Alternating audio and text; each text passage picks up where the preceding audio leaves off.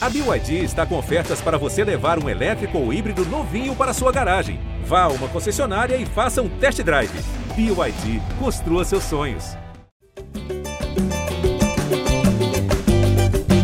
Alô, você ligado no GE Flamengo, podcast dedicado a todo torcedor rubro-negro, edição 250 chegando com mais uma vitória do Flamengo de Dorival Júnior, agora pelo Brasileirão, 2 a 0 em cima do Curitiba. Flamengo tentando subir na tabela, tentando se manter em um bom momento. Eu, Jorge Natan, hoje estou ao lado da dupla que foi pé quente, junta lá no Mané Garrincha, Arthur Mullenberg, o senhor voz da torcida, e Fred Uber, nosso setorista. Vou começar com o Arthur Mullenberg, porque, Arthur, você não viu o Flamengo de perto desde quando? Né? E agora que você está aí morando em Brasília por motivos pessoais, o Flamengo indo até você por duas vezes seguidas.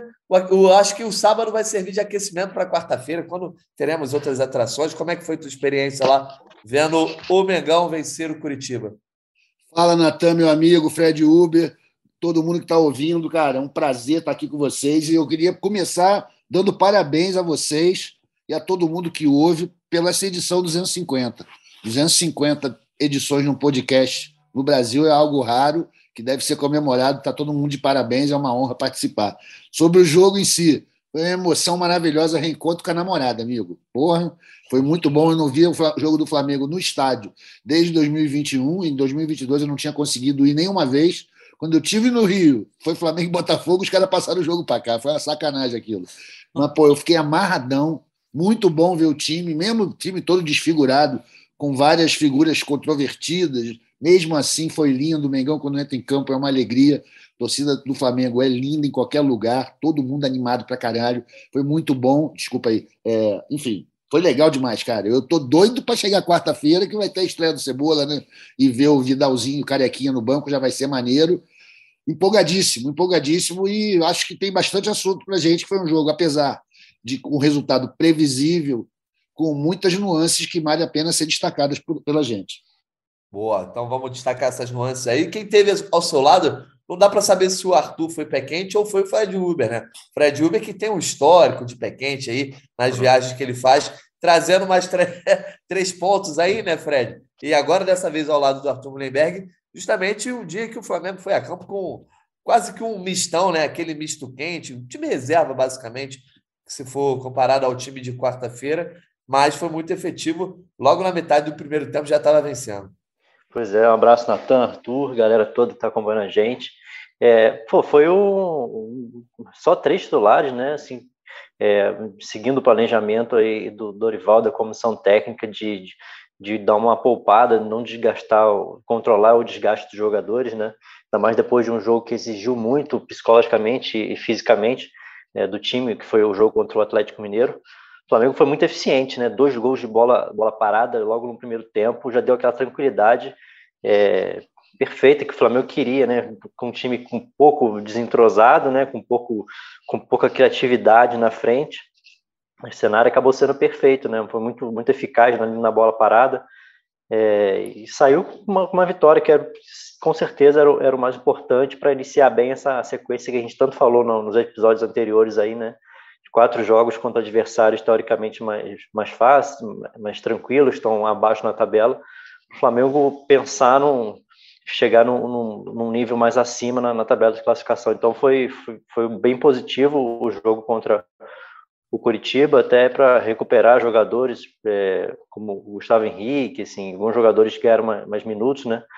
É, mas foi, foi realmente muito bom. Não foi um, um espetáculo, mas é, foi, foi dentro do planejamento do, do Flamengo foi, foi perfeito.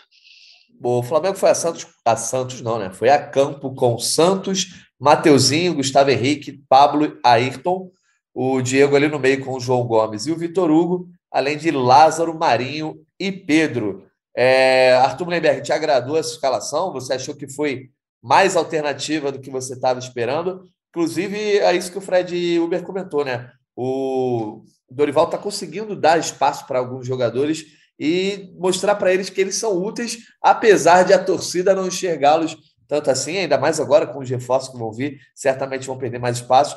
Destacando principalmente o Diego, né? Que até conseguiu fazer um gol, enfim, continua sendo o camisa 10 da Gávea, pelo menos no número da camisa, e aí é, tendo algumas oportunidades com o Dorival Júnior, mesmo com a galera pegando no pé dele. Né?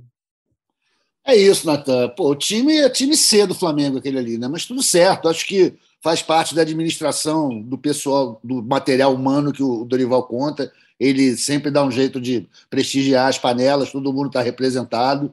Era um jogo que realmente não precisava mais do que isso. Curitiba é fraco. Eu acho que foi bom. Como administração do elenco, está tudo certo. Chato que o pessoal de Brasília que fica esperando ver o time titular, mas não consegue. Acontece isso mesmo. Acho que o Flamengo tem que dosar. É muito difícil manter a pegada em três competições ao mesmo tempo, usando todo mundo o tempo todo. Né? Então tá certo, Dorival. E quem, quem entrou se desencobriu bem das tarefas. Por sorte, o Curitiba não, não ofereceu muita resistência e a gente fez os gols lá rapidinho, já tranquilizou tudo do ponto de vista esportivo e deu o tempo para que a torcida do, do, de Brasília se dedicasse às suas simpatias e antipatias. Né? Acho que essa coisa do jogo ter resolvido muito cedo é que abriu esse espaço. Se o jogo tivesse sido mais, mais tenso, mais duro, o Flamengo precisasse de mais apoio, talvez não acontecesse o que aconteceu e está sendo tão criticado por aí. É isso. O Fred Uber, e dessa galera que o Dorival mandou a campo, é, dificilmente. Assim, a gente pode chamar o Pedro de titular hoje, né? Pelo menos nesse momento, o Pedro titular e o Santos. É, dos outros aí, ninguém, nenhum dos outros seria titular, né? O Ayrton. É o João, João Gomes, né? Ah, até é verdade. O João Gomes é, hoje ainda é titular. Não sei até quando, né? Com a chegada do é. Vidal, possivelmente outros reforços. É, mas você conseguiu enxergar um padrão mesmo com um time alternativo? A gente vinha comentando nos últimos podcasts que, mesmo rodando o elenco, o Dorival consegue dar um padrão, principalmente tático, ao Flamengo. Você conseguiu enxergar isso lá contra o Curitiba? Eu consegui enxergar um padrão muito parecido com o que foi jogo contra o Santos, né? É, é no jogo contra o Santos, ele fez exatamente esse, esse, esse desenho, né, com o Marinho muito aberto pela direita, Contra o Santos foi o Vitinho aberto pela esquerda, dessa vez foi o Lázaro e o Pedro centralizadão. Acho que foi bem nesse padrão aí, mais contra o Santos. Contra o, é, no time principal, eu vejo muito, muito mais é, alternativa, né? principalmente por causa das características de Arrascaeta, de Everton, que se movimentam mais, que tem, gostam demais de jogar com, com a bola no pé, que procuram tabela, jogadas por dentro. O Flamengo foi muito, foi muito é, fez, criou muito pouco por dentro, né? Ainda mais por essa, acho muito por esse modelo também. É, por isso, o Mateuzinho, a gente viu pouquíssimo ele avançar, também por causa desse desenho, né? Que ele batia de frente com, o Marinho toda vez, não era, não dava muito espaço para a ultrapassagem dele. O Ayrton ainda conseguiu mais, foi ter até uma participação melhor, na minha opinião, na, na partida. Mas sim, vejo um padrão tático e, pô, acho que a gente tem que destacar também a quantidade pequena de, de gols que o Flamengo tem levado com o Dorival. Acho que tem, tem o mérito dele também. É, acho que tem. Consigo ver um, desenho tático, mas sim com nuances de, desse time A e time B por causa das características dos jogadores. Pois é, e quem é que se destacou aos teus olhos lá, Arthur Mullenberg? Você que viu o jogo do estádio, né? Tem aquela visão é, macro. Não sei se você estava com água tóxica nas ideias, mas quem é que se destacou para você lá diante do Curitiba? Cara, eu estava bem, eu estava bem. Eu mantive a água tóxica em níveis aceitáveis. Deu para ver o jogo todo com atenção, sem perder nenhum lance. Por incrível que pareça, sabe quem se destacou no primeiro tempo para mim? Beijinho. Ayrton Lucas jogou bem, cara. Teve, foi muito acionado, como o Fred falou, criou jogadas lá na frente. E achei também que o Pedro, no primeiro tempo, jogou bem, apesar de não ter tido chances claras, sempre abrindo espaço para os outros, fazendo pivô. Jogador muito bom, né, cara? Jogador de muita visão coletiva também, não é só, não é só fazer gol. E de resto, cara, eu achei todo mundo muito médio, muito médio, não teve grandes destaques, não. O Santos sempre seguro, a zaga segura também, Gustavo Henrique, pô, jogando bem. Enfim, foi um time bem mediano, eles estavam, estavam foi equilibrado. Ninguém se destacou muito, nem quando entraram as feras, nem quando entrou a Rascaeta, fora aquele momento lá de dibre humilhante, todo mundo bateu palmas, já foi reproduzido aí em vários memes. Foi tudo muito mediano, mas estava bom. Acho que para pegar o Curitiba em Brasília num sábado às sete da noite, mais do que excelente satisfeitíssimo com o resultado e também com a atuação. É, o, o horário, né? Sábado, sete horas da noite. É, a, a, escalação do Dorival e até mesmo o adversário contra quem. O, a situação do Flamengo na tabela também, que não é nesse momento de brigar pelo título. Eu acho que tudo isso foi mais para um momento de descanso para o torcedor depois da euforia de quarta, né, Arthur? Pô, total, cara. Deu, deu um refresco. Tá? Se, se encontrasse em Curitiba em campo com aqueles amigos tipo Muralha e Egídio, dá uma tranquilidade, né? O pessoal fica mais relaxado, né? Pô, fala, ah, tá tudo certo, daqui a pouco resolve. Pois é, exatamente. E o que, que você achou da atuação do Marinho, Fred Uber? Eu achei que o Marinho teve uma boa atuação. Ele que vai ficar difícil de brigar por espaço aí é, nesse ataque com a chegada do Cebolinha, né? A gente sabe que o Bruno Henrique está lesionado, mas é, talvez o Marinho e o Vitinho alternem ali em busca de espaço nesse meio ataque é, quando o Flamengo tiver completão. Eu gostei do Marinho ontem, co cobrando os escanteios né, para os gols, mas também fazendo boas jogadas, inclusive deu uma assistência para o Vitinho, que ele conseguiu perder o gol cara a cara com o Muralha. Como é que você viu o Marinho lá no Mané Garrincha? É, eu acho que o primeiro escanteio para o gol do Gustavo Henrique foi o Lázaro que cobrou. É, Mas, assim, Lázaro, eu, foi. É, não gostei muito do Marinho no primeiro tempo. No primeiro tempo achei que ele fez escolhas erradas, não, não conseguiu ser ser muito envolvente, mas no, no, segundo tempo concordo com você. Acho que ele uh, melhorou bastante, foi o principal válvula de escape do time, mesmo depois quando o Everton, o Arrascaeta começaram a entrar, eu achei que ele foi bem, deu esse passe muito bom aí para o Vitinho, que acabou perdendo. Acho que pela, no segundo tempo, acho que ajudou ele foi que o Curitiba saiu um pouco mais, né? E o Marinho é o cara que precisa desse espaço para ele arrancar, para ele levar pela direita tá, trazer pelo meio para tentar o chute. Então o jogo ficou mais afeição para ele no segundo tempo, achei que ele melhorou. É, de destaques assim que você perguntou para o Arthur, para mim eu acho que o melhor foi o Gustavo Henrique, assim, pela solidez, pela não, eu lembro dos números dele no primeiro tempo, ele deu 27 passos, não errou nenhum, fez cinco lançamentos longos e eh, só errou um, então acho que foi uma partida muito boa dele. E o Diego, assim, a gente acaba que pela fase dele, estágio atual da carreira dele, a gente tem uma expectativa, um, a, a, é, sim, a gente não, não, espera tanto do Diego, né? Então achei que dentro desse desse requisito aí dele, acho que achei que ele foi até teve, fez, fez uma partida melhor do que é, anteriores dele. Então acho que foi é, até pelo gol, né? O gol acho que deu um pouquinho de confiança a ele, acho que melhorou um pouco no jogo, mas assim, é, não que ele acho que eu, que eu acho que ele tem que ter mais mais espaço no, no time não. Ah, eu concordo, né? O Fred falou fatos, né, cara? São verdades que aconteceram e o Marinho o Marinho é o seguinte, galera: se o time do Flamengo fosse uma merda, ele seria um destaque. Entendeu? O Flamengo, quando está bem, ele some. Ele não tem como mostrar muita coisa. Mas naquele, naquele Flamengo do sábado, ele tinha uma, uma, uma função, soube cumprir. Ele complica um pouco as coisas, às vezes. Eu acho que ele não, não opta pela simplicidade. Mas jogar futebol simples é muito difícil. Mas jogou bem. No segundo tempo, realmente, ele foi o, o cara que movimentou, que deu um escape para o time. Mas é reserva do Flamengo, meu irmão, não tem chance nenhuma para ele. E se vacilar, nem reserva vai ser. Então, bom para ele fazer bons jogos né? e conseguir. Ele é bom também para arrumar cartão para os outros jogadores. Né? Ele, é, ele é tinhoso nisso daí. E o Diego, cara, o Diego tá na decadência, né? Assim, é, é, um, é um final de carreira, ele se esforça, ele tem a história dele no Flamengo. Tem gente que não gosta, tem gente que apoia muito. Eu acho que ele ainda é um cara que prende muito a bola, prende demais a bola. É um defeito dele nos últimos anos, por insegurança, talvez. Mas ele continua sendo um jogador que cumpre o papel dele, que na hora que precisa ele está lá e está tudo certo. Acho que não tinha outro para entrar ali no lugar dele. Para falar do Diego é que ele não dá a cara a tapa, né? Ele vai para dentro mesmo, está lá para ser vaiado, para jogar, para jogar é mal, isso. jogar bem. É verdade, ele é o cara que bota a cara. Ele está lá e fala no fim do jogo, tenha ganhado ou perdido, você pode não gostar das palavras dele, mas você não pode acusar ele de omissão, né? É líder, né, compadre? É um líder, né? Infelizmente, a gente tem que aturar os líderes. E eu não estou dizendo que seja um, um, sofrimento, Diego. Nessa condição, assim, no jogo como de sábado, não atrapalhou, fez o gol dele, tá tudo certo. Eu não gosto de guardar rancor, não. Posso ficar puto com um cara num jogo ou outro, mas quando entra e cumpre, tá, tá, tá valendo. Botou a camisa do Flamengo, irmão. Tem que torcer pro cara acertar, né? Fazer o quê?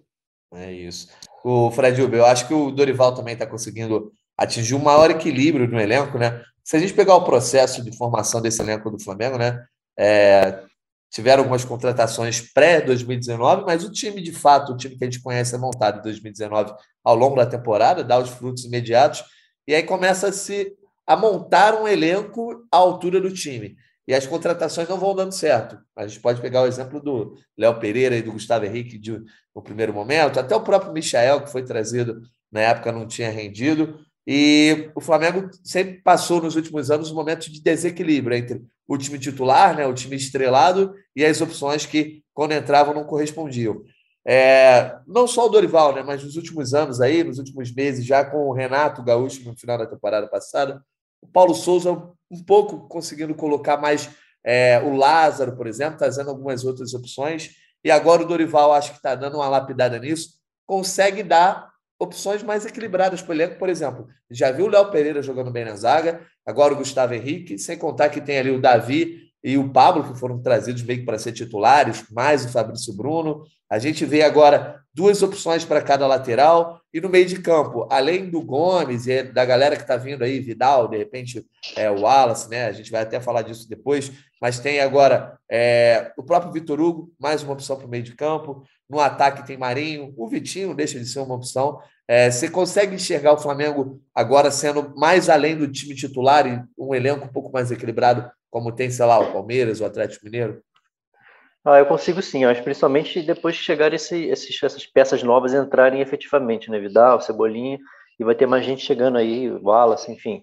Eu acho que tem estar mais homogêneo, sim, principalmente no, no sistema defensivo. Como você citou vários nomes aí os zagueiros, e chegou num ponto agora que os zagueiros estão mais ou menos no mesmo nível, cara. É, que é uma, uma, uma façanha, assim. Eu acho que há pouco tempo você falasse isso, me chamar de doido.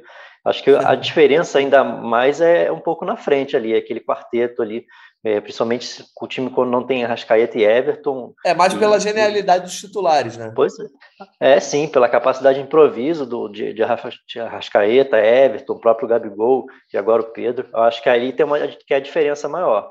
Mas no restante do time, ali, principalmente no é, do meio para trás, eu acho que tem uma homogeneidade maior, sim. Por esse fator, Arthur Moebeck, você acha que o Flamengo consegue ter fôlego nesse Brasileirão aí para tentar tocar junto com as Copas? E no Brasileirão, pelo visto, o Dorival está ciente, né? De que o Flamengo está perto de. Perto não, mas encaminhando ali uma boa campanha na Copa do Brasil na Libertadores. Restam agora é, seis jogos na Copa do Brasil e cinco jogos na Copa Libertadores. E no Brasileirão ele já está colocando o time alternativo. Mas você acha que com essa equipe aí alternativa o Flamengo consegue ter fôlego para ganhar, por exemplo, esse tipo de jogo? Ah, vamos jogar lá contra o Curitiba, o time reserva é suficiente. Eu acho que sim, Natan. Eu acho que isso aí é, é, é incontornável. Não dá para fazer querer que o elenco titular, os 11 picas, joguem todos os jogos. Ele, o, o objetivo é fazer com que o nosso time meia-boca seja capaz de se, se livrar, pelo menos, desses adversários que exigem menos, né? como Curitiba, o Juventude, o Atlético Goiás, nossos três próximos compromissos. Eu acho que dá para ser esse time desse jeito. Infelizmente, cara, a gente sabe que vai ter uma hora em que a, a competição vai se estreitar, né? as competições vão, vão ficar muito apertadas e talvez o Flamengo precise até entrar em jogos grandes com esse time B. Aí eu já não sei se tem garrafa para vender, para pegar os caras, os times mais arrumados do brasileiro esse nosso time B, eu acho ainda está bem abaixo do que era o nosso time B de 19, por exemplo. Se bem que o Jesus não deixava esse negócio de time B, né? Botava todo mundo para jogar sempre. Tinha time B. Pois é, todo mundo tinha que jogar e que se dane, e ninguém queria ficar de fora. Tinha uma 19, coisa que era 19 legal, o né? era bem menor, né? Você vê o que o, era menor, o, bem menor. O de 20 que era, acho que começou a ficar maior. O de 19 o Renier jogava sempre, né? É verdade. Agora tem o seguinte, né, cara? Você, além de ter essa coisa de poupar, tem também desgaste físico. Pô, tu vê, o Rodrigo Caio joga duas, depois fica três de fora. E assim vai, né, meu irmão? O Felipe Luiz não aguenta jogar duas seguidas, jogou bem contra o Atlético, já descansou. Talvez ele jogue quarta-feira, não sei. Enfim, eu acho que o Flamengo, se conseguir fazer essa administração, o Flamengo não precisa desistir de nenhuma das três competições. Agora, claro, sempre fica aquela sombra no nosso pensamento, né, cara, de Pô, será que estamos poupando para o brasileiro? Isso aí não é bom, isso não é um bom costume. O Flamengo não, não costuma jogar assim. Tivemos aquela experiência ruim do ano passado com o Renato, né, que era o fantasma que acompanha ele, de que ele não prestigia o brasileiro, ele só, só vai para as Copas. É complicado. Agora, com o elenco que a gente tem, cara, o que a gente tem é isso. Então, o time B é esse aí, não dá para melhorar muito. Talvez se os moleques começarem a, a, se sobressair um pouco mais, né? O Lázaro, eu achei, por exemplo, ontem, que teve, no sábado, teve uma boa oportunidade de se criar e achei ele um pouco parado, sabe? Ele recebendo as bolas e parando ela, não, não, não explorando a velocidade dele. Não sei por que ele optou por isso, ele teve várias chances de partir para cima e tocou a bola para trás ou para o lado.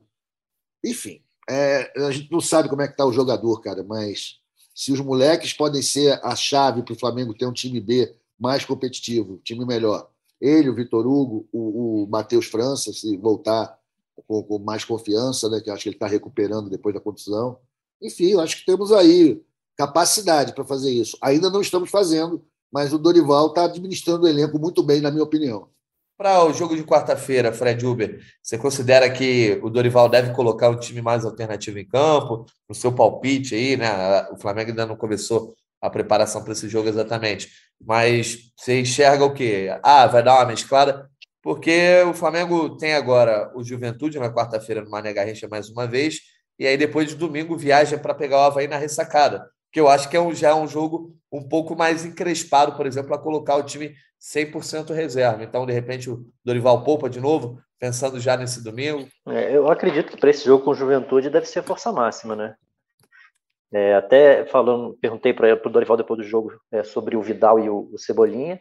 Ele falou que o Cebolinha vai, vai, vai fazer a estreia dele, mas fiquei com a impressão de que o Cebolinha vai começar no banco. É, eu, eu não é informação ainda, mas pela interpretação que o Dorival disse, eu acho que vai, ele vai começar com Pedro e, e Gabigol o jogo e vai colocar o Cebolinha durante a partida.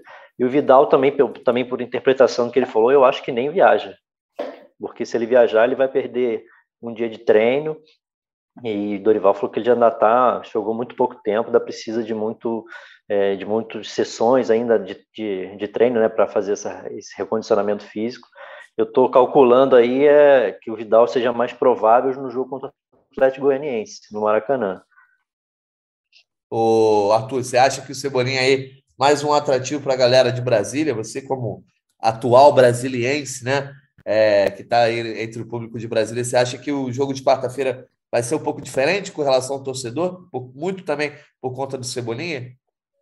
Ah, cara, eu acho que sempre cria uma, uma euforia, né? A estreia do jogador, ainda mais um jogador como Cebolinha, que tem muitos ídolos, ídolo da juventude.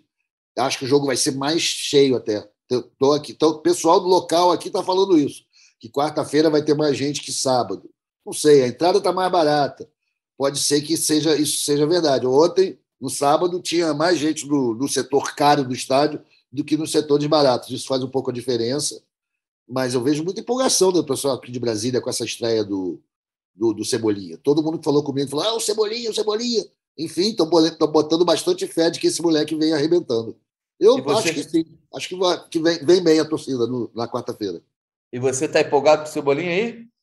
Cara, estou, lógico. Acho que ele foi um reforço importante, principalmente depois da contusão do Bruno Henrique. Acho ele fundamental. A gente, um jogador ali pelo lado, pô, Acho ele ótimo. Vamos nessa. Espero que ele esteja voando como no tempo em que 18, né? 18 ele jogou muito. 19 não deu muito para ele, mas a gente também amassava todo mundo, né? Coitado do Cebolinha. Mas acho que ele é um bom jogador e acho que ele vai entrar muito bem no time do Flamengo. Estou esperançoso, sim. Então, Fred Uber, é, vai confirmar ao longo da semana, mas pelo teu feeling de repórter aí, Cebolinha deve entrar só no segundo tempo aí contra o Juventude. É, é, pelo que eu, a entrevista do Dorival, eu, eu fiquei, eu entendi isso, meio que ele deixou no ar, né? Ele não, não cravou nada, mas assim, deu a entender que vai usar e não sabe como ainda, se, se vai começar o jogo, se vai entrar durante, é, sei lá, no segundo tempo. Eu, eu tô achando que vai ser mais essa segunda opção, mas é palpite ainda. Tá certo, a gente confere então aí na quarta-feira. Falando sobre a tabela do Brasileirão, o Flamengo agora tem 24 pontos, subiu para a sétima colocação, Nesse momento, são sete para o líder Atlético Mineiro, mas o Palmeiras ainda entra em campo é, nessa segunda-feira, que a gente está gravando aqui, por volta do horário do almoço. O Palmeiras ainda vai pegar o Cuiabá às 20 horas e pode ir a 33 pontos, ficando aí mais uma vez a 9 do Flamengo, né? E o Flamengo ficando a 9 do líder. Arthur Mullenberg, e aí? Fim de semana animou, desanimou, deixou a mesma coisa com relação à briga pelo título? Não, mantive a mesma animação que eu estava na semana passada. O Flamengo acho que está Depende do uma... Palmeiras hoje também, né? Mesmo assim, cara, mesmo que vá a nove pontos de diferença, pô, são três vitórias, bicho. São três vitórias em 18 jogos no Campeonato Brasileiro, que a gente sabe que os times são muito irregulares, cara. Tudo acontece de uma hora para outra, é muito jogo, é pouco elenco. Então, acho que tá, o Flamengo está no páreo sim. E se a gente conseguir ganhar nossos próximos três jogos, O Flamengo termina o primeiro turno brasileiro com honrosos 33 pontos, provavelmente no G4. Né? Então tá tudo certo. Eu já fiquei, já bateu meu desespero muito antes, né? Que eu fiquei com medo danado do Flamengo até disputar rebaixamento naquela fase mais crítica do Paulo Souza. Já passou, esse faniquito já passou, já me curei, mas mesmo assim tem que ficar esperto. Mas eu vejo agora boas possibilidades. Continuo com aquela fórmula, se enfileirar uma sequenciazinha de 17 vitórias, o título está garantido. Ô, Fred Uber, a gente comentou aqui muito no, na era Paulo Souza, né? E antes do Dorival conseguir emplacar é, um bom momento. No Brasileirão ainda está faltando um pouco mais de sequência, né? Porque nos últimos jogos do Brasileirão, vitória sobre o Curitiba, derrota para o Corinthians, vitória sobre o Santos, vitória sobre o América, aí depois veio uma derrota, é, depois não, no caso antes, uma derrota para o Atlético Mineiro, e aí o Paulo Souza teve derrota para o Inter, para o Bragantino. É, o Flamengo não tem conseguido dar sequência. E a gente vinha falando por conta disso. Eu, eu, eu sempre falei, eu não enxergo o Flamengo fazendo, por exemplo, 71 pontos, que foi a pontuação que deu o título em 2020, e o vice em 2021. É, você enxerga o Flamengo chegando numa boa margem de pontos, independente aí do, de quantos, quantos pontos o Palmeiras vai fazer, o Galo vai fazer, porque é uma briga direta, mas em termos de desempenho do Flamengo, já dá para enxergar um time um pouco mais consistente que possa chegar nessa casa dos 70 pontos? Ah, eu acho que o desempenho melhorou muito, aumentou muita confiança, mas acho que vai depender muito também da, das Copas, né? Do, do, desenrolar aí da, do, do próprio time, na, se for avançando bastante nas Copas, eu acho que complica mais, porque aí a tendência é esse time alternativo, que tem, tem uma queda de, de produção clara, é, jogar mais, mais vezes. Aí isso aí pode comprometer a pontuação no final. Acho que vai depender muito disso, mas o desempenho é, acho que dá, dá para essa possibilidade aí, a esperança de ter uma pontuação bem maior do que no segundo turno do que foi nesse primeiro turno. Não, e ainda pode fechar aí o primeiro turno com mais uma vitória. Mas, Arthur, eu acho que esses quatro jogos aí, já foi o primeiro contra o Curitiba, agora Juventude, Havaí e Atlético Goianiense. Eu acho que isso aí vai ditar um pouco o que, que o Flamengo vai fazer, pelo menos nessa virada entre as quartas e as semifinais das Copas. Porque se o Flamengo não consegue fazer pelo menos 10 pontos, já fez três agora, né? Precisaria pelo menos fazer aí mais sete nos três jogos restantes. Eu acho que dá para descartar brigar pelo Brasileirão, porque o Flamengo precisa ter uma. Quando tem uma oportunidade de sequência dessa de fazer 10, 12 pontos contra adversários que não estão lutando lá em cima, deve fazer. Primeira etapa já foi. Você considera que o Flamengo consegue fazer quantos pontos aí nesses jogos restantes? Juventude, Havaí e Atlético Goianiense? Acho que faz 12 pontos. Minha aposta é que o Flamengo. No total chega... com o Curitiba aí, né? É, contando com o Curitiba. Acho que chegando lá, a gente vai, vai, vai chegar no final do segundo turno, do primeiro turno, com 33, ali entre o quinto e o terceiro lugar. E aí, compadre, não tem jeito de dizer que você não, você não pode existir no campeonato que vai ter 19 jogos, com uma distância de no máximo 9 para o líder. Eu acho que está todo mundo no páreo, cara. No final do primeiro turno, quem tiver na primeira página a uma distância de até 12 pontos do líder, continua na briga. A gente tem retrospecto aí, o próprio Campeonato Brasileiro de Pontos Corridos. Isso já aconteceu, inclusive, com o Goiás, vocês lembram disso, né? Terminou em último o primeiro turno e chegou, pô, pegou Sul-Americana. Então, não sei se pegou Sul-Americano, porque naquele tempo não tantas vagas, mas chegou numa posição honrosa ali entre sétimo e oitavo, algo assim. Enfim, o Flamengo não pode se contentar com sétimo ou oitavo. A gente tem que brigar, é obviamente pelo título, mas pelo menos o G4. Eu acho possível, sim. Acho que o Flamengo está bem nisso daí. E também concordo com você, que, pô, se não conseguir ganhar dessas carnes assadas, meu irmão, aí o negócio fica grave, aí começa a ligar a preocupação. E os adversários lá em cima, que vão ser diretos do Flamengo? Atlético Mineiro e Palmeiras, o Corinthians está nessa briga, enxerga o Inter e até o Fluminense, né? O torcedor do Fluminense, por exemplo, está empolgado, Fred Uber. Quem você considera que o Flamengo tem que se preocupar de verdade? Nesse momento está atrás de Fluminense, Atlético Paranaense, Inter, Corinthians, Palmeiras e Galo. Mas a, geralmente o termômetro tem sido mais o Palmeiras e o Galo. Né? É, eu acho principalmente o Palmeiras, na minha visão. Eu acho que o Galo tem dado mostra também mais de, de, de oscilação. Estão pedindo é, a cabeça mas... do turco lá, né? Pois é, assim, é, é normal. O Flamengo, o, Palmeiras vai perder ponto, o Flamengo vai perder ponto, o Atlético vai perder ponto. É, acho que o Fluminense tem, tem grande chance de chegar ali perto, não sei se para o título, mas assim, entre os quatro eu acho que tem, tem possibilidade de brigar. A não ser que aconteça que às vezes que às vezes acontece no trabalho do Fernando Diniz, ele de não conseguir manter é, Já aconteceu algumas vezes, né? O próprio São Paulo, quando o Flamengo Sempre, na verdade, né? é, não sei se vai acontecer novamente, mas assim, o Fluminense está numa fase melhor que do, muito melhor que o Corinthians, por exemplo. Eu acho que do próprio São Paulo. Acho que é um adversário forte, sim, mas eu vejo principalmente Palmeiras, cara. Palmeiras e é, chegando firme, Palmeiras, Atlético e talvez o Fluminense. Acho que esses três acho que podem é, brigar mais ali pela frente. Vai dividir teu secador aí, ou Arthur? Ou vai ficar ah. só focado no Verdão? Não, não, eu divido sim, porque eu, cara, eu, eu não, não, não considero a regularidade como uma qualidade intrínseca desses times brasileiros todos. Então, numa boa, eu acho que até o nono lugar está todo mundo brigando. Nono lugar de hoje, que é o São Paulo. Porque o décimo é o Santos, e eu vejo o Santos num, um, um degrau abaixo da galera pelo, pelo elenco. Acho que está muito zoneado lá o negócio, eles não têm muita condição. Mas acho que até agora tem que ter coerência, né? Eles estão com 24 pontos, como o Bragantino e o Flamengo, está na briga. Então, dali para cima, acho que todo mundo pode, pode surpreender. E concordo com o Fred na questão do, dos times do Diniz, que vivem sempre essa mesma partitura, né? Um começo maravilhoso, depois que encaixa, faz grandes jogos e depois começa a cair, meu irmão. Porque tem uma hora lá que o Beck vai errar ali, aquele toquezinho dentro da área, né? Tem uma hora que os caras vão errar passe, tem uma hora que não vai conseguir, não adianta xingar. Então, eu acho que o Fluminense está vivendo o apogeu do dinizismo agora, e daqui a pouco vai começar a perder jogo, que é o que sempre acontece. Eu espero que o Flamengo esteja pronto para aproveitar essa hora que eles baixarem a guarda e acho que ele vai ser ultrapassado facilmente pelos outros clubes. É a minha opinião, sem clubismo, que eu gosto muito do Fluminense, nosso filho dileto. tá certo.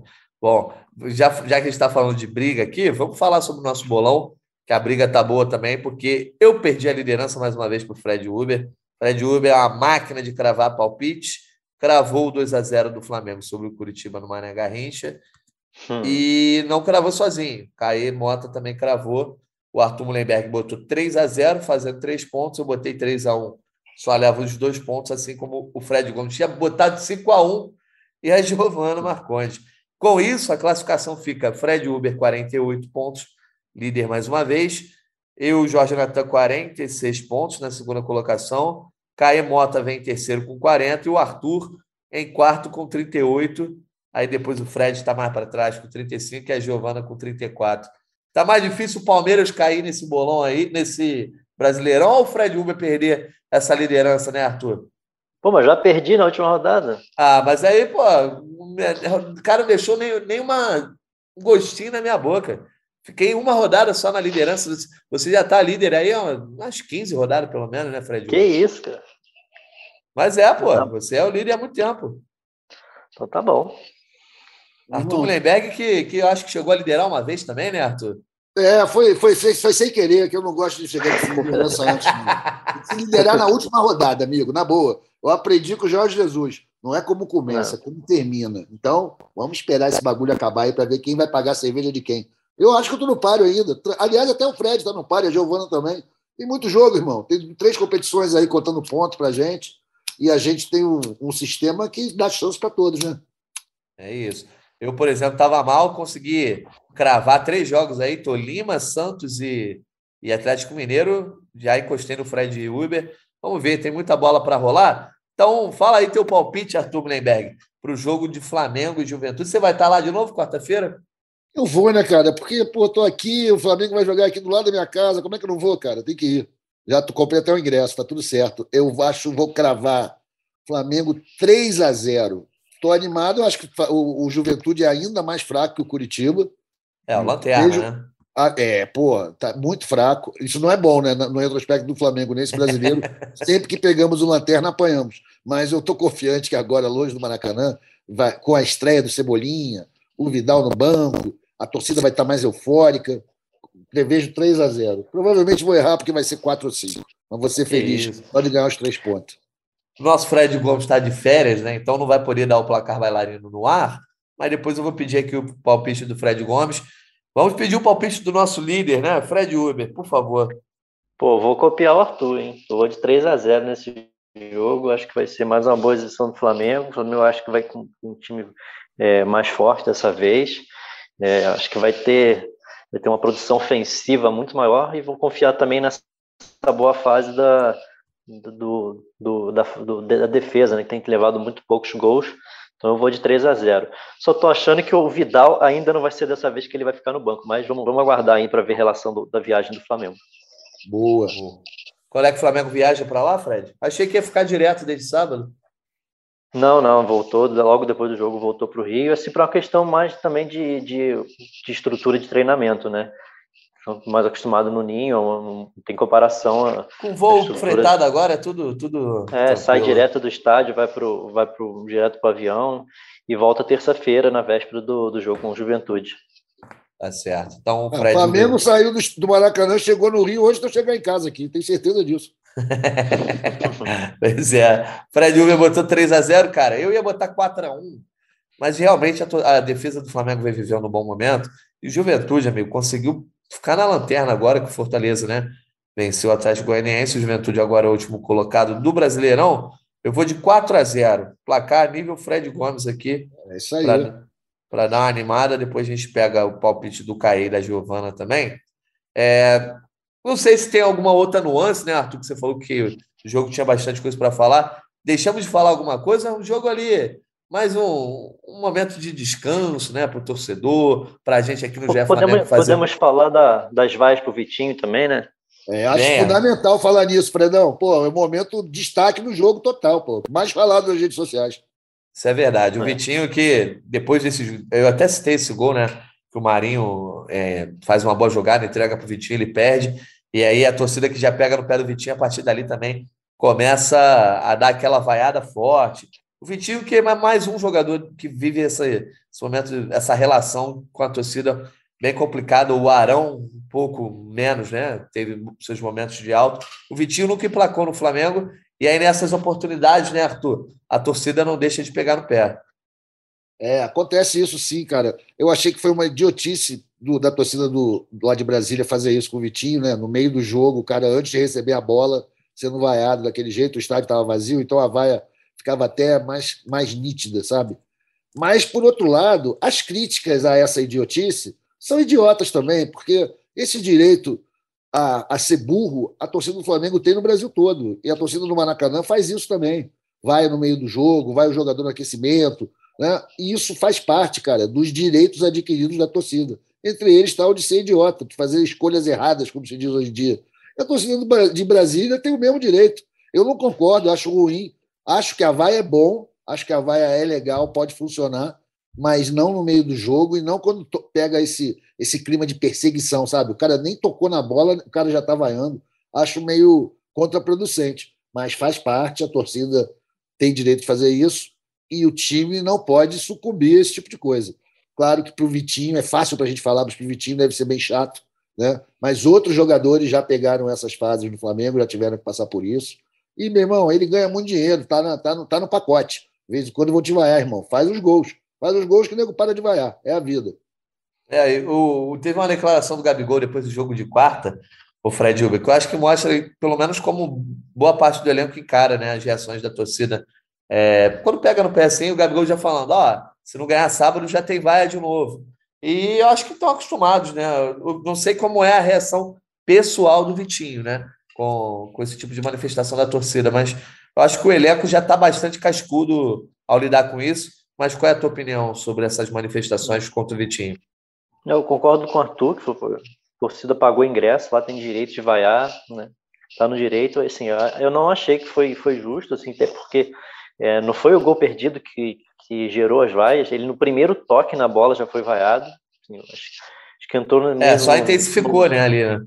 É, só intensificou, parece que é meio moda, ah, vamos vaiar alguém para ser, sei lá, enfim, dá, é difícil entender no, no, no, momento que o time está bem, depois de uma vitória como foi contra o Atlético Mineiro, eu achei meio totalmente fora de tom a, a vai do jeito que foi. É, e acho que pelo percebi que incomodou muito.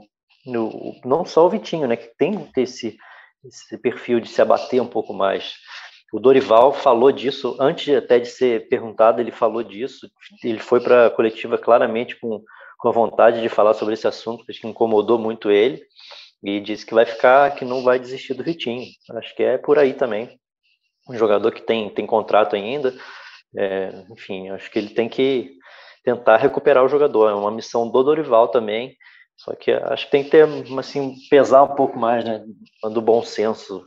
Vai é uma, é, faz parte do jogo, às vezes é, é uma arma é também da torcida para cobrar alguma coisa, mas acho que tem que saber dosar melhor o momento, ser com mais, mais inteligência para ter um efeito é, melhor.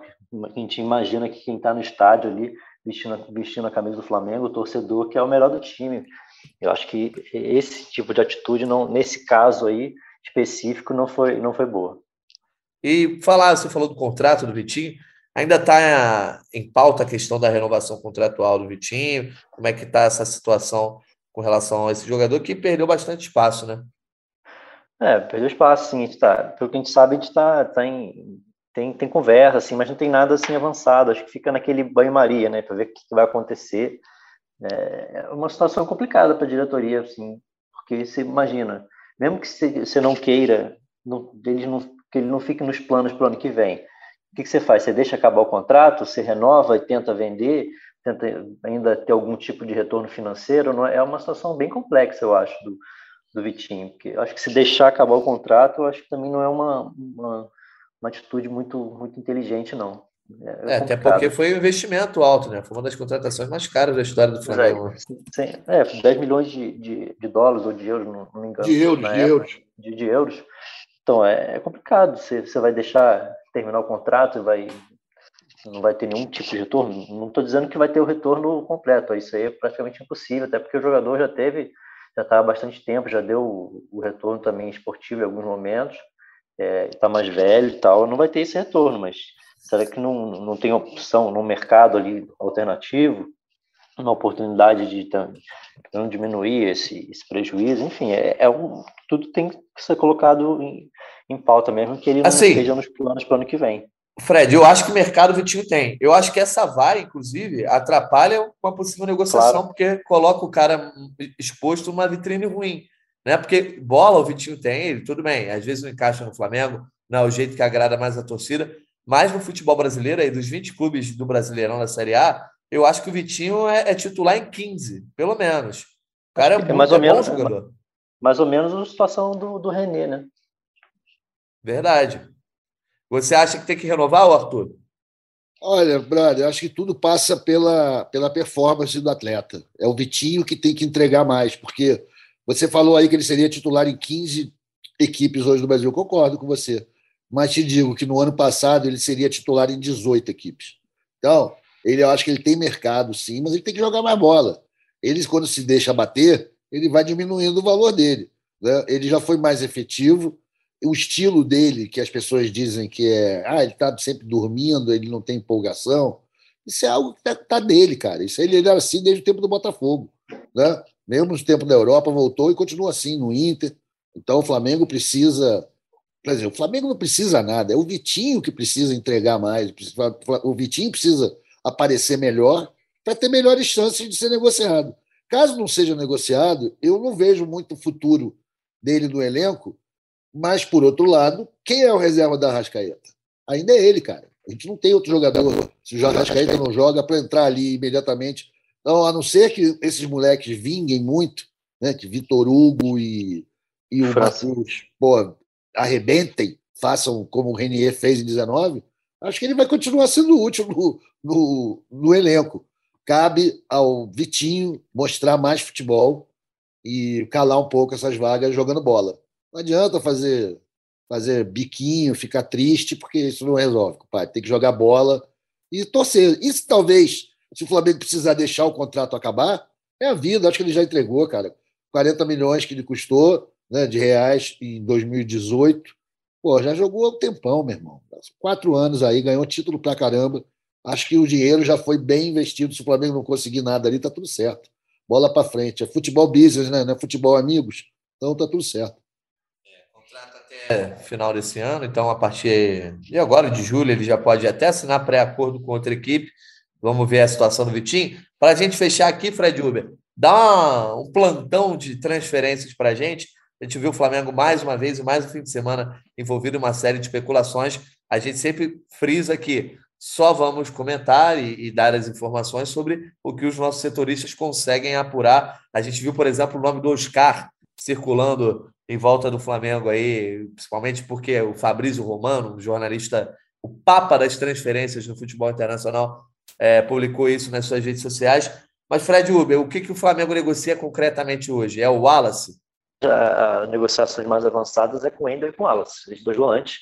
É, todos os empresários, os dois jogadores viajaram, né? É, os empresários do Ender estão lá na, na Rússia para tentar, ainda hoje, a expectativa de ter alguma, alguma novidade, tentar essa liberação dele, tentar um acordo né, com o Zenit, já que o Ender poderia acionar esse mecanismo da FIFA, por causa da guerra lá entre Rússia e Ucrânia, poderia é, ficar um ano fora, suspender o contrato por um ano, mas ele não quer fazer isso unilateralmente. Ele quer um acordo com o Zenit, já que depois ele teria, depois desse um ano, ele teria que voltar para a Rússia para mais dois anos lá, então ele não quer entrar em litígio com, com o clube. Então está nessa, nessa discussão aí de, de, de liberação ou não. É, aí a negociação com o Alas é um pouco diferente, né? O Flamengo tenta comprar os direitos dele da Udinese, em 2019 pagou 6 milhões de euros para contratar. É, só que ele se destacou bastante na última temporada, por isso que os italianos estão pedindo um valor que o Flamengo considera alto. Então está nessa nesse nesse jogo de empurra aí, Flamengo tentando reduzir, o Ginés tentando puxar para cima. A, negocia, a negociação está nesse sentido aí. É, a partir de terça-feira vai ter vão ter é, encontros lá na, na Itália e para ver se, se expectativa é que tem algum final feliz também. Nos dois casos existe otimismo. Até o Wallace é, interagiu com o Marinho né, nas redes sociais, falando que está perto. Então tem essas possibilidades. Esses dois casos, o Wendel e o Wallace, são os que estão. O Flamengo tem negociação mais avançada. Você citou é, é, a questão do Oscar, né, que está lá na China, está no Brasil passando férias. O Flamengo realmente fez uma consulta. É, é, uma, é uma situação muito complexa pelos valores, né? Ele tem um, ainda um, um, contrato longo lá com os chineses, mas o Flamengo está meio que na, na cautela, esperando o que, que vai acontecer. Sabe que é muito difícil, que é improvável, mas está esperando ele ver o que vai acontecer, se tem alguma possibilidade, se o, o, o Oscar também dá uma, uma sinalização de que vai fazer um esforço, porque o salário dele assim, é completamente fora do, dos padrões do até de alguns clubes da, da Europa, né? o salário é igual ao do Benzema, Fred Uber. Benzema. É, é, um dos maiores salários do mundo, assim, não tem condição.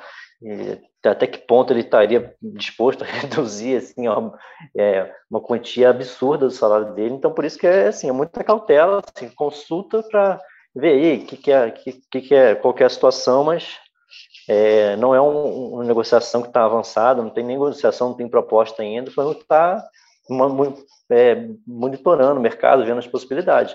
E ainda tenta, e se aparecer uma oportunidade, um atacante de, de lado, como foi é, o Luiz Henrique lá do Marseille, né? que acabou que não, a negociação do Flamengo se retirou, não, não deu certo, não houve acordo. E se pintar a oportunidade também para lateral direito, mas acho que é, Wendel e Wallace são hoje as possibilidades mais fortes do Flamengo. O Flamengo tem a negociação mais avançada. O Fred, mas e a questão lá do, das inscrições da Libertadores, né? Já vai ter Vidal e Cebolinha inscritos, só pode escrever mais um. Na Copa do, na Copa do Brasil e no Brasileirão, se trouxer essa galera toda, melhor dos mundos, trouxe cinco, seis reforços, eles podem jogar a Copa do Brasil Brasileirão? É, pode. Só, só o Libertadores tem essa limitação de três agora para as quartas de final, e aí um, um deles, pelo menos, teria que escolher para incluir na semifinal, se eu não me engano. Acho que seria esse cenário. Entendi. Tá certo. Te anima aí essas negociações, Arthur Mullenberg? Poxa, cara, eu vou te ser bem sincero. Eu não lembro de futebol de nenhum dos dois, nem do Wendel, nem do Wallace. Eu vi, fico mais no que eu leio aí no, no seu blog, do que o, o Fred está falando, que ele foi muito bem no Udinese. Agora, aquele negócio aí muito bem no Udinese, né, cara? O Udinese foi, levou, levou lá vários jogadores meio meia boca para lá, né? Sei lá. Eu, cara. Levou o tal de Arthur, né? Tu lembra do, do tal de Arthur que foi para lá? Ah, tirando esse momento aí de glória, né? De glória de toda a região do Friuli, que eles quase que foram voltaram para a Áustria se não deixassem o, o Udinese comprar o Zico, né? Aquela ameaça de conflito internacional sobre fronteiras. Enfim, eu acho que o Flamengo precisa sempre estar se reforçando, está indo sempre nessa, nesse, nesse, nessa prateleira, né? jogadores dessa faixa de idade, brasileiros na Europa. Pode dar certo, acho que o Flamengo precisa se reforçar mesmo. Alguns vão ter que sair, a gente já sabe que o Diego não continua. Enfim, tamo, eu, tô, eu prefiro não fazer muita especulação, cara, sobre os jogadores que vêm, não ficar me animando, porque a gente nunca sabe né, o que, que vai acontecer. Quem vier vai ser apoiado, obviamente, apesar de eu não conhecer, eu acho sempre que é, que é uma boa. Já não acho o Oscar uma boa. Não que ele não seja bom de bola, ele é bom de bola e provavelmente teria vaga no time, mas acho que ele traz um negócio do 7 a 1 ali que já está já tá representado pelo Davi Luiz, né? Não precisa de mais um, né? Tá tudo certo, a gente tem que virar essa página no futebol brasileiro, o Flamengo é importante nisso daí. E acho dificílimo que o cara desista de um salário de 10 pau por mês para ganhar um pau e meio no Flamengo. Acho isso aí improvável. Só se ele for maluco. Ele maluco ele não é. Acho que ele vai continuar na China por um bom tempo até o fim do contrato dele. Vamos fechando aqui nossa edição do GE Flamengo, né? edição 250. A gente gostaria de ter casa cheia, mas Caemota está indo. Natan, só antes de fechar, eu queria fazer uma pergunta claro. para o Fred, porque eu não encontrei ainda nada no jornal, está meio cedo para isso, mas já temos o, me perdoe a palavra, cheirinho do time titular para quarta-feira? Não, ainda não, mas assim, eu acho que vai ser muito parecido com o jogo com o time que entrou contra o Atlético. Eu acho que vai ser muito bem nesse, nesse nessa linha aí. Titularzão. É, com o Davi que a gente não provavelmente não, não deve estar ainda, né? Vamos ver hoje treino à tarde se a gente consegue mais alguma coisa, mas acho que vai ser a, a base deve ser do time titular mesmo de força máxima que, que jogou com o Atlético. Beleza, tá bom. Mais cebolinha, tá bom, pô. É, se, tá. e se o Fabrício, se o, se o Davi não jogar, né, que eu acho que é mais provável, tanto o Fabrício Bruno que nem, é, nem, foi, nem iniciou o jogo com, com Curitiba, imagino que seja uma zaga de Fabrício Bruno, Léo Pereira, aí volta do Felipe Luiz, Rodinei na lateral, Thiago Maia, enfim, Gabigol voltando de suspensão, acho que vai ser mais nessa linha mesmo. Tá bom, bom time, pô, para Juventude, mais que bom. Por isso que os nossos placares né, foram elásticos, é, a gente está contando aí com a confirmação do Dorival para essa equipe. Vamos fechando aqui, é uma edição cheia, né? 250, o Arthur já falou lá no começo, 250 podcast GE Flamengo. Muita gente boa já passou por aqui. Do nosso elenco atual, hoje o Caemota está indo para a apresentação do Vidal, né? Que acontece agora é, às duas da tarde. A gente está gravando aqui por volta de meio-dia. O Fred Gomes está no chinelo, vai ficar ausente nas próximas edições por conta das suas férias. Estamos aqui, então, eu, Fred Uber e Arthur Mullenberg, Arthur Mullenberg, seu destaque final aí, antes do duelo entre Flamengo e Juventude, mais uma vez do lado da sua casa no Mané Garrincha. Meu destaque final é para a torcida do Flamengo, cara. Para a torcida do Flamengo, mais uma vez, fazer o seu papel, ir lá, apoiar o time, vaiar quem tiver que vaiar é do jogo. E que espero que a torcida lote o estádio. Mané Garrincha cheião é bem mais legal do que meia boca. E que o Flamengo entregue, que o Flamengo seja generoso com essa torcida de Brasília dê um grande espetáculo. Já vai ter a estreia né, do cara, do Cebolinha, que já vai ser uma atração à parte. Isso aí é importante, eu desejo boa sorte para ele. E mais uma vez, um pouco aqui de confete na gente, cara. Parabéns aí para o podcast, para a galera que assiste, que produz, que está aqui dando mole para gente. É muito legal, obrigado. 250 é uma marca muito significativa. Não sei se tem muitos. Outro dia teve tremenda festa com edição 500 do Ronca Ronca, um podcast que eu gosto muito, meu amigo Maurício Valadares do Nandão, né, sobre música, sobre arte contemporânea. Eu acho 250 uma marca bem legal, parabéns para a gente. Valeu, galera, e obrigado pela audiência. Boa, valeu, Arthur Mullenberg. Fred Uber, seu destaque final. Um abraço, Natan. Arthur, meu, meu destaque final vai ser uma lembrança. Amanhã, dia 19 de julho, 30 anos da conquista do, do título de 92. Vamos botar, fazer um especial aí, botar no ar, uma entrevista com o Júnior, lembrar aquela, daquela conquista que foi bem legal. O Flamengo é, pouco se acreditava, até para os próprios jogadores, o próprio time acreditava muito pouco no início do, do campeonato, acabou é, numa uma conversão de, de, de, energia ali no final do campeonato, acabou sendo campeão até de forma tranquila na final com o Botafogo. Então, 30 anos dessa conquista para a galera curtir lá no, no GE amanhã. Boa, show de bola. A gente que tava, mandou um abraço para o Maestro, aniversário dele outro dia, né? Não deixa de, de, de mandar mais um, né, Arthur? Pô, perfeita lembrança, cara. Incrível mesmo, Fred. E é o seguinte, né, gente? Se não me engano, né? Eu posso falar isso que eu não sou jornalista. Eu acho que foi ali que começou a lenda a mística do deixou chegar fudeu foi nesse Campeonato Brasileiro de 92.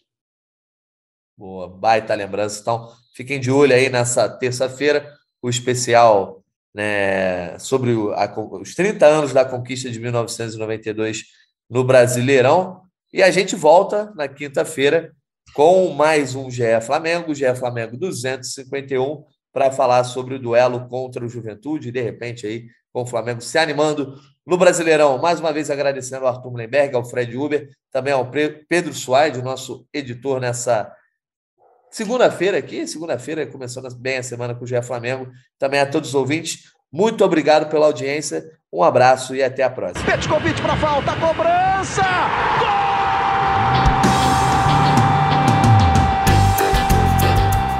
O podcast sabe de quem? Do rubro-negro, da nação, é o GE Flamengo.